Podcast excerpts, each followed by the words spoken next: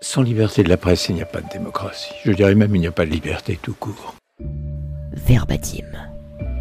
Et parmi les champions de la liberté de la presse, évidemment, euh, Charlie Hebdo était à l'avant-garde.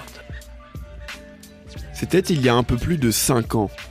Ce matin du 7 janvier 2015, deux terroristes décimaient la rédaction de Charlie Hebdo. Leur tort Avoir caricaturé le prophète Mahomet. La France était alors touchée en plein cœur. Une France qui avait réagi en se réunissant par millions, armée d'un slogan Je suis Charlie. Parmi ces millions de Français, Robert Badinter plaide farouchement pour la liberté d'expression sur France Inter. QCM Radio. Cinq ans plus tard, la lame affronte toujours le crayon.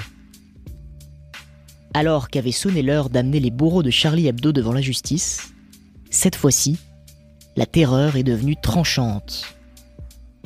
Dans les rues d'un Paris meurtri ce 17 octobre 2020, le mot liberté se dessine sur toutes les lèvres, comme un air de déjà-vu.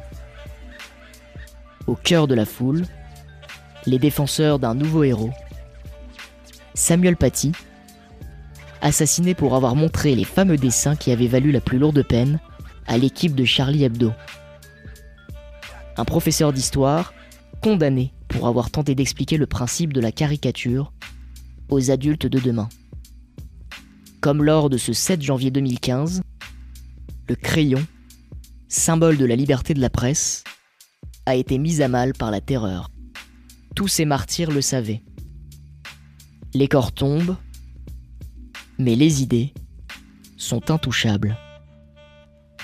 Des dizaines et des dizaines d'années, dans la France de la caricature, depuis l'ancêtre de Charlie des années 60 à la drôle de formulation japonaise Harakiri, en passant par les incontournables et taquins guignols de l'info, ou encore le journal Le Monde et son dessinateur à la mine bien aiguisée, Plantu. La presse s'est toujours battue face à sa grande ennemie, la censure. Une ennemie qui n'a pas fini de se dresser sur la route tracée par le crayon. Le blasphème, un délit?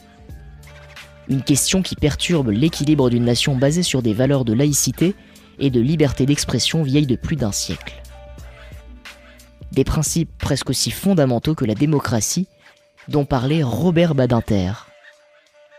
L'ancien ministre de la Justice avait déjà soutenu que faire taire la presse conduisait à faire taire la liberté. Et ces paroles ne seront pas restées vaines. Verbatim.